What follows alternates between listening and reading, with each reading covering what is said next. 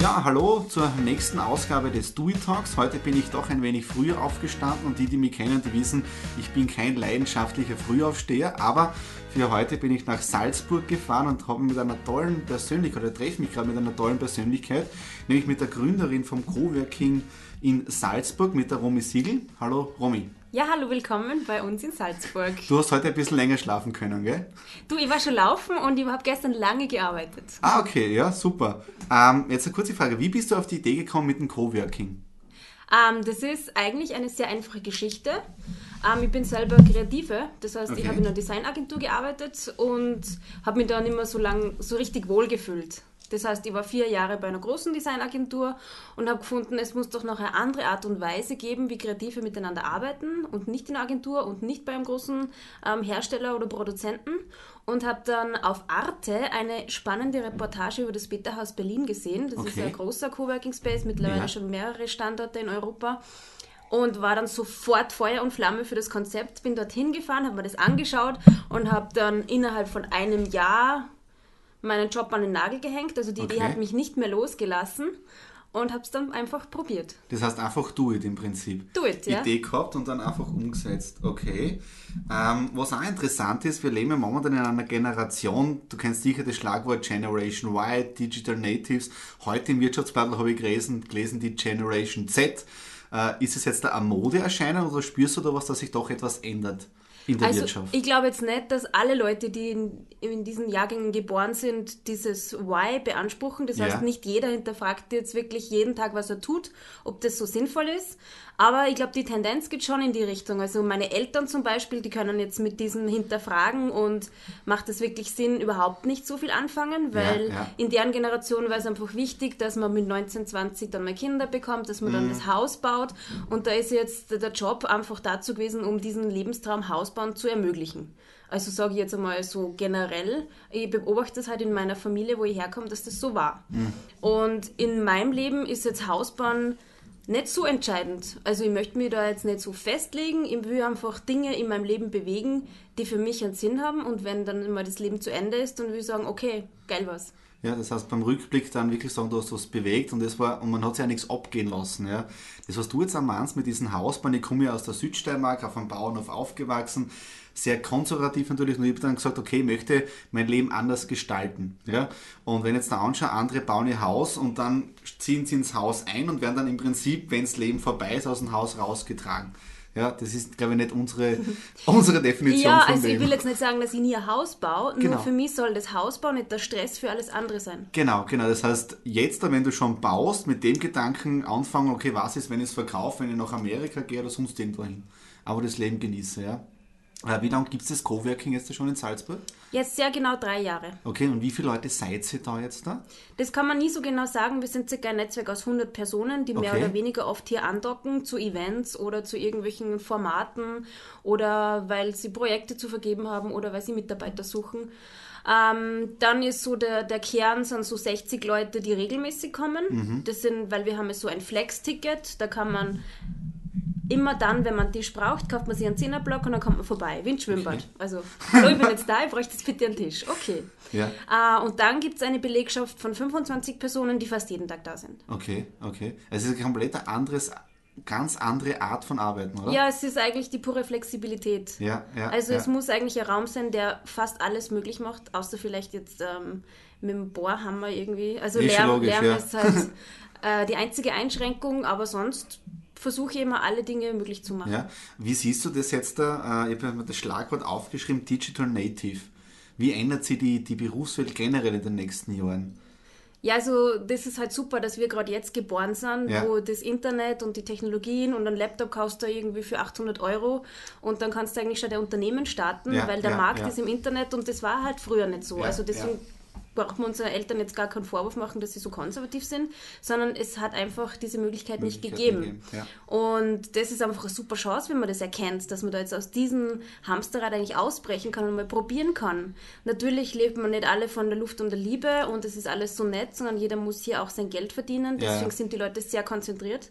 Also Leute, die zu uns kommen, sind immer sehr erstaunt, wie ruhig es bei uns ist, Mhm. weil auch unsere Leute haben Familie und die muss ernährt werden. Ja, ja. Nein, das ist, das ist ein gutes, gutes Schlagwort, ja. So Digital Native. Ähm, wie sieht das jetzt da aus? Wir haben die Berufswelt ändert sich immer mehr. Das heißt, es wird meiner Meinung nach in der Zukunft immer mehr EPUs geben, Einzelunternehmer, Selbstständige.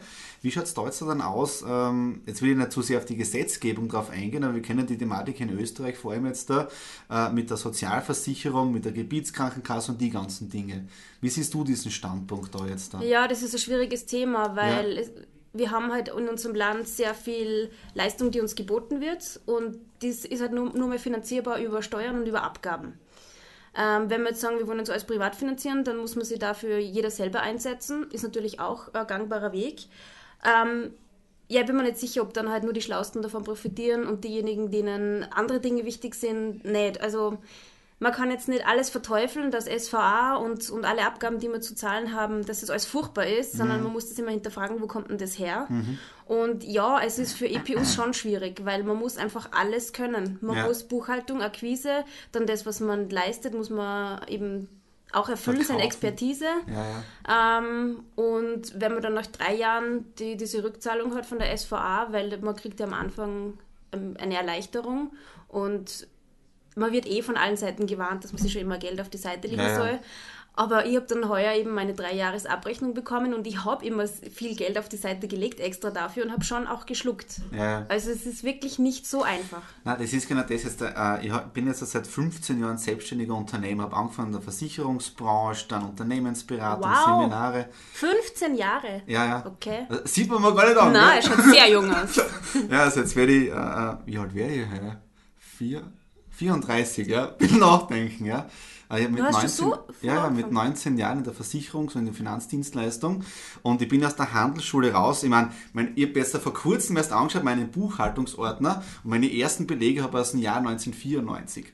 Also ich habe immer schon ein bisschen verrückter gewesen mit, ich habe Layout-Designs gemacht um 5 Schilling und Disketten verkauft, also richtig crazy, gell?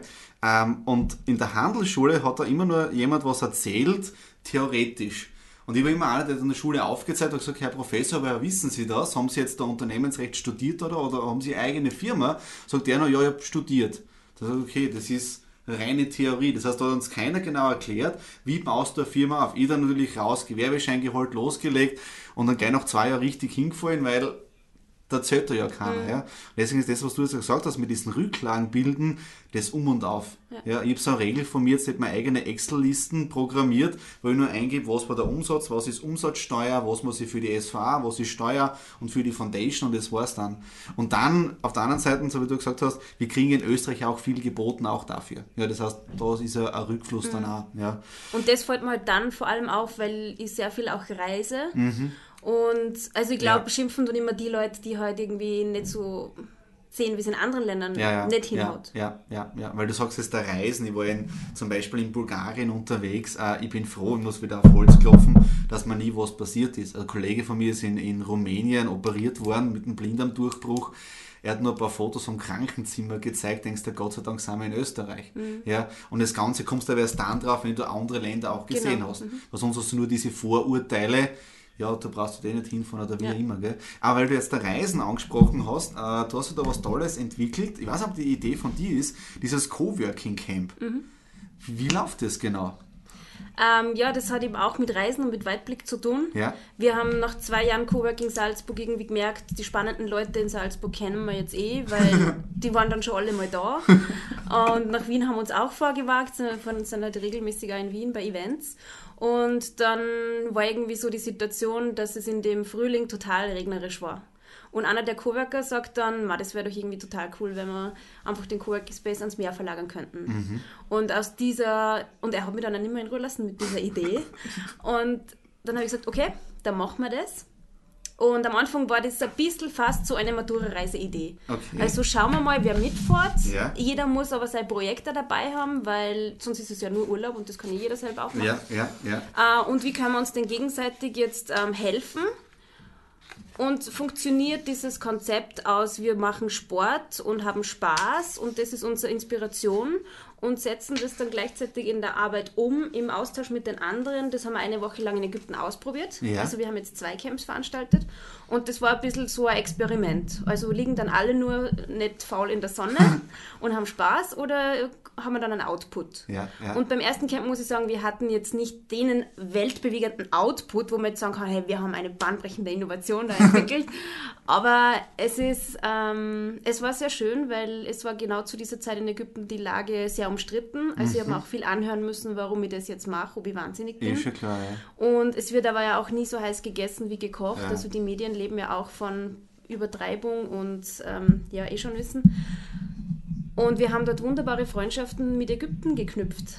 Ähm, unser Weltbild hat sich da schon verändert, weil die sind so top ausgebildet. Also da haben wir mit unserem Wie Englisch hast du da ehrlich die- gesagt nicht ganz mithalten Die können. Connection hergestellt. Wie viele Leute waren da dabei? Wir waren 40, Okay. 10 circa aus Salzburg, ähm, circa 15 aus Ägypten und der Rest aus Das heißt einfach Ländern. ein, ein Coworking, was es in Ägypten zum Beispiel gibt oder so in der Art. Wie habt ihr euch da Wir, vernetzt? wir waren in einem Hotel ja? und wir haben halt zwei Monate vorher den Aufruf gestartet, wir versuchen das und wer kommt mit? Wer nimmt sich eine Woche Zeit, um auf dieses Experiment einzugehen? Und es war ganz spannend, weil es, die Destination war El Guna, das ist eben so ein kleines Städtchen am Roten Meer, Ja. war zu dieser Zeit touristisch tot. Die haben sich gefreut, dass wir kommen, haben uns einen guten Preis gegeben, ähm, hat dem Land und den Startups in, in Ägypten ein bisschen Hoffnung gegeben, dass wir trotzdem kommen. Ähm, dieser Besitzer von, diesem ganzen, von dieser ganzen Stadt hat dann sogar einen Abend mit uns verbracht. Das ist der reichste Ägypter überhaupt. Okay. Weil der hat einfach dieses Städtchen aus dem Boden gestammt, vergleichbar mit Herrn Mateschitz in Österreich. Ja, ja. Und hat uns auch ein paar Tipps gegeben, wie er angefangen hat, wie er noch ganz jung Unternehmer war. Ah, das, wann ist das nächste Mal dort? In El Guna? Ja? Oder ist es wieder geplanter Coworking Camp jetzt? Ähm, wir haben dann das zweite in Kairo stattfinden lassen Mhm. und da war jemand aus Ruanda dabei und der war ganz Feuer und Flamme, dass wir ein Camp in Ruanda machen. Mhm. Schauen wir mal, ob wir das umsetzen können. Ist da schon ein nächstes Datum geplant oder ja, gar nichts? Ruanda wäre im November. Okay, November 2015. Nein, weil es ist interessant, weil im Prinzip bin ich, ein- ich Einzelunternehmer mit meinem Training und Coaching und so weiter und habe ja auch die ganzen Freelancer. Das heißt, ich habe meinen Programmierer, ich habe dann meinen Buchhalter, ich habe dann meine Texterin und so weiter. Und da bin ich draufgekommen, du kannst zwar schon vieles alleine machen, selber machen, aber um wirklich groß zu werden, musst du ein Team aufbauen. Ja, du brauchst einfach Leute im Hintergrund. Ja. Na, aber das mit dem, mit, mit dem Coworking Camp finde ich echt sensationell. Schade, dass ich die nicht schon früher kennengelernt habe. Ja, schade. Also in Ägypten wäre ich echt gern dabei gewesen. Oder maybe Ruanda, ja. Das muss man das Datum aufschreiben, November 2015, vielleicht wird das. Und wir haben, haben da immer an den Abenden so Workshops, Workshop-Runden gemacht und an jedem Abend ist ein Unternehmer dran gewesen und hat sein Unternehmen vorgestellt Mhm. und dann gesagt, wo er sich hinentwickeln möchte und was seine Challenge ist im Moment. Und die anderen haben dann versucht, ihm für diese Challenge Tipps zu geben. das waren dann irgendwelche Vertriebsideen oder Mhm, Ja. Kontakte Ja, oder ja, einer hat ein Softwareproblem gehabt, da haben wir dann die ganze Gruppe die Software immer wieder zum Abstürzen gebracht, um eben einen Fehler zu finden. Und innerhalb von 20 Minuten ist der Fehler gefunden worden, Ja, wo er schon ja. irgendwie Monate dran sitzt, weil er den Fehler nicht gefunden hat. ja, ja, ja. Also das ist so ein bisschen Crowd-Intelligenz im Kleinen. Ja, ja. Nein, also das, ich finde ich find das super. Und wie motivierst du dich jetzt für deine ganzen Projekte? Weil du bist ja in der einen Seite leitest du das Coworking Camp, aber dann hast du deine eigene Agentur auch, oder?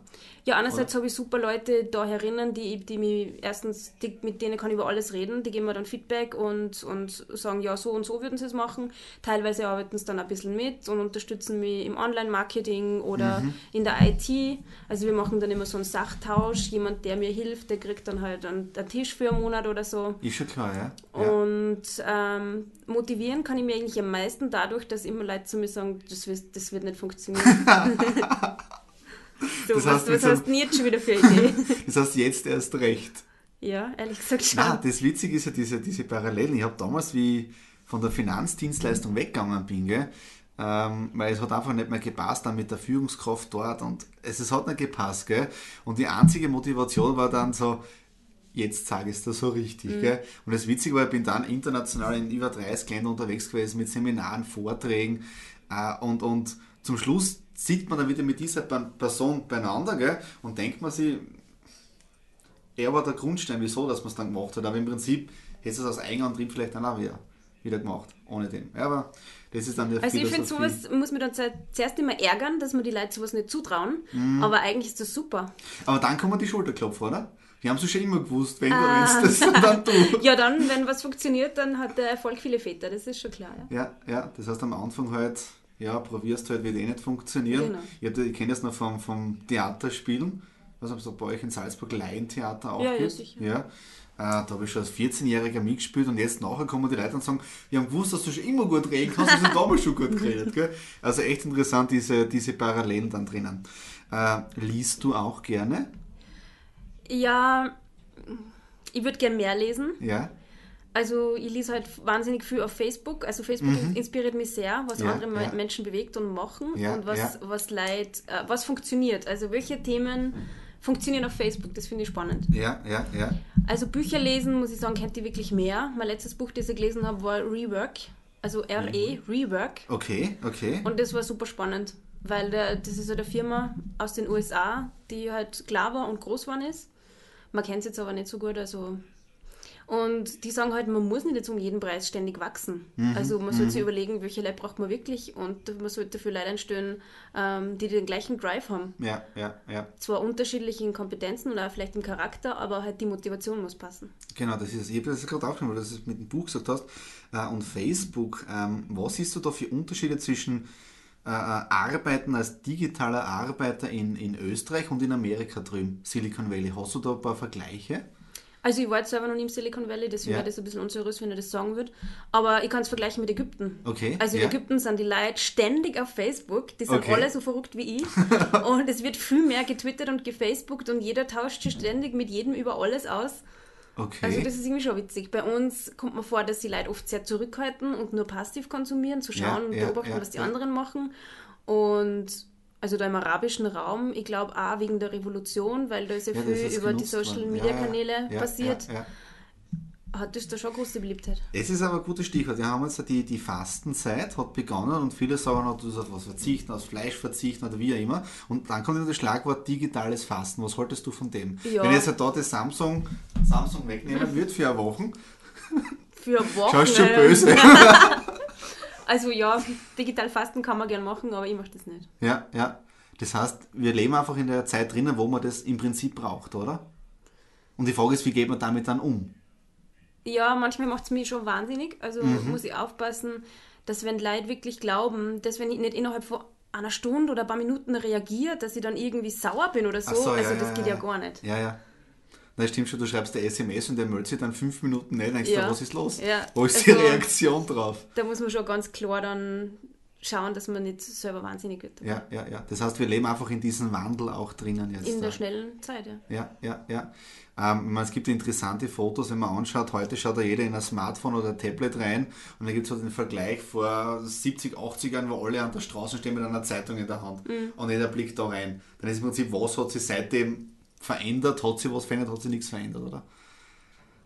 Ja, es hat alles Vor- und Nachteile. Ja, Und jeder, der sagt, das ist alles ein Wahnsinn, da sage ich halt immer, ja, es ist wie Autofahren. Früher haben die Leute auch Angst gehabt, wie das Auto erfunden worden ist, dass sie alle da rennen damit. ja, Man ja. muss halt ja. kontrolliert einsetzen und man muss halt Regeln befolgen. Ja, und das heißt, die Veränderung ist sowieso immer da.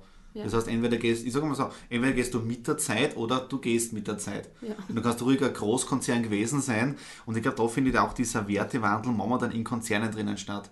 Und zu mir ist so ein Thema jetzt auf der neuen Homepage dann oben dieses Why. Warum mache ich Mhm. das Ganze? Ja? Und wenn dann diese Freude, dieser Spaß nicht dabei ist, und bei dir merke ich richtig beim Coworking, da bist du mit, mit Leidenschaft, mit Authent einfach viel dahinter. Deswegen funktioniert das auch so.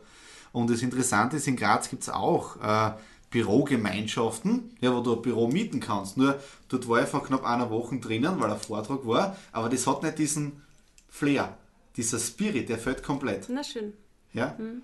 ähm, und ja, und das ist jetzt natürlich auch ein Thema, weil immer mehr, keine Ahnung, Leute, Immobilienfirmen springen auf das Thema Coworking aus, Ja, auf, ja, ja. weil das ist jetzt gerade so ein Buzzword. Also vor drei Jahren hat mich jeder so angeschaut, äh, was. Und jetzt hat es halt schon langsam einen Status erreicht, wo man mit dem Wort was anfangen kann, zumindest ein bisschen. Und jetzt glauben halt Leute, dass nur wenn man ein schönes Loft mit ein paar Schreibtischen bestückt, dass das dann Coworking ist. Mhm. Meine, natürlich ist ein schönes Loft super und es ist ja gut zu verkaufen, nur es fehlt dann halt der Mehrwert, weil innerhalb Ja, von ein ja. paar Wochen oder Monaten werden dann die Leute, die da drin sitzen, sie denken, naja, Coworking ist jetzt irgendwie auch nichts Neues. Ja, ja, nein, also du brauchst genau diesen Spirit, diese Leidenschaft, damit sich das richtig anschaust. Ja, man muss sich ja. für seine Leute, für die Unternehmer interessieren und versuchen, Kontakte herzustellen, damit das Ganze einen Sinn macht. Ja, ja, ja, ja. Wie findest du nachher diesen Wertewandel? Was jetzt da passiert momentan gerade? In diesen ganzen, wir so, Großkonzernen, die nur nach außen ein großes Marketing, bla bla bla. Und dann hörst du wieder von irgendeinen Mitarbeitern, ja, das, was die da machen oder sagen, das passt eh nicht zusammen. Also dieses, dieses Bild, ja. Ja. was will man nach außen geben und wie schaut es wirklich Ja. aus? Wie siehst du Ja, das? also ich glaube, Werden sich da einige das- schwer tun wahrscheinlich, oder? In Zukunft. Also ich glaube, dass erstens einmal Mitarbeiter das dann immer mehr in Frage stellen werden. Also für welche Firma arbeite ich und ist das alles nur Sein oder Schein? Ja, ja, ja. Und es werden natürlich gute Mitarbeiter im Unternehmen bleiben, weil nicht jeder jetzt so, so ein Risikotyp ist, dass er dann sagt, okay, jetzt haue ich alles in und jetzt versuche ich mein eigenes Ding. weil, also muss man einfach der Typ dazu sein. Mhm, ja, ja, ja. Aber es wird nicht gut sein für solche Unternehmen, weil die Mitarbeiter dadurch frustriert werden. Mhm. Weil das ist ja nicht nur nach außen, sondern so Firmenkultur ist ja nach innen. Ja, also ja, ja. Man sagt ja. ja. immer, der Fisch fängt am Kopf an zum Stinken und also die Nein, Mitarbeiter ist sind genau ja auch so. nicht dumm, die ja, merken das ja. ja. Nein, das, ich sage immer so, diese, dieses Authentische wird immer wichtiger, dass das, was du sagst, dann nach außen hin lebst. Und da habe jetzt ein, Interview auch gemacht mit dem Josef Missidon, der war auch da von der, von der German Speaker Association. Mhm. Und äh, der macht diesen ganzen Werteprozess oder Werte dahinter und so weiter. Und der sagt auch definitiv, wenn Firmen nur die Werte als Marketinginstrument nehmen, werden sie in Zukunft immer mehr äh, aufplattelt. Wieso? Weil über Social Media das einfach viel schneller verbreitet wird. Ja. Ähm, wir sind jetzt schon fast 20 Minuten im Gespräch drinnen, das ist ein super Drive. Äh, bevor wir jetzt zum Schluss kommen, hat sich jetzt da eingebürgert, dass immer der sogenannte Do-It-Tipp kommt. Ja? Also was möchtest du den, den Zuhörern einfach mitgeben, ja? als Abschluss? Ah, da habe ich einen super Tipp. Eines meiner Lieblingsweisheiten. Ähm. Ja. Und zwar, done is better than perfect. Ja, ja, Also ich glaube einfach so fest dran, dass wenn man versucht, Dinge perfekt zu machen, dann geht man erstens nie raus damit. Zweitens, perfekt gibt's nicht, weil es findet immer, immer irgendwer nur was, was man besser machen könnte, beziehungsweise es ist total subjektiv. Der eine findet es gut und der nächste nicht. Also Ja, man muss ja, einfach ja. selber wissen, was man will und das dann einfach ausprobieren. Und wenn man das nächste Mal, kann man ja das Feedback, das man beim ersten Tun gekriegt hat, ja dann berücksichtigen. Also man soll sich über die Zeit verbessern, aber man soll es einfach probieren. Na, aber das ist gut. Done is better than perfect. Ich glaube, den muss ich mir selber jetzt da aufschreiben, weil ich bin immer so dieser, nicht so Perfektionist, aber ich sage mal so, so 80% sind genug. Ja, das über drüber, das schaut sich dann eh keiner mehr an. Genau, so ist ja. es. Du, Romy, ich sage vielen Dank heute, dass du dir jetzt Zeit genommen hast. Sehr Ja, gerne. Danke fürs Vorbeikommen. Äh. Extra so weit. ja danke. Äh, wir bleiben sicher in Kontakt. Ja, und vielen Dank für das Gespräch. Und alle, die das hören, sollen unbedingt mal bei uns vorbeikommen. Genau. Coburg So, Salzburg. und der Kaffee spitzenmäßig. danke. Tschüss.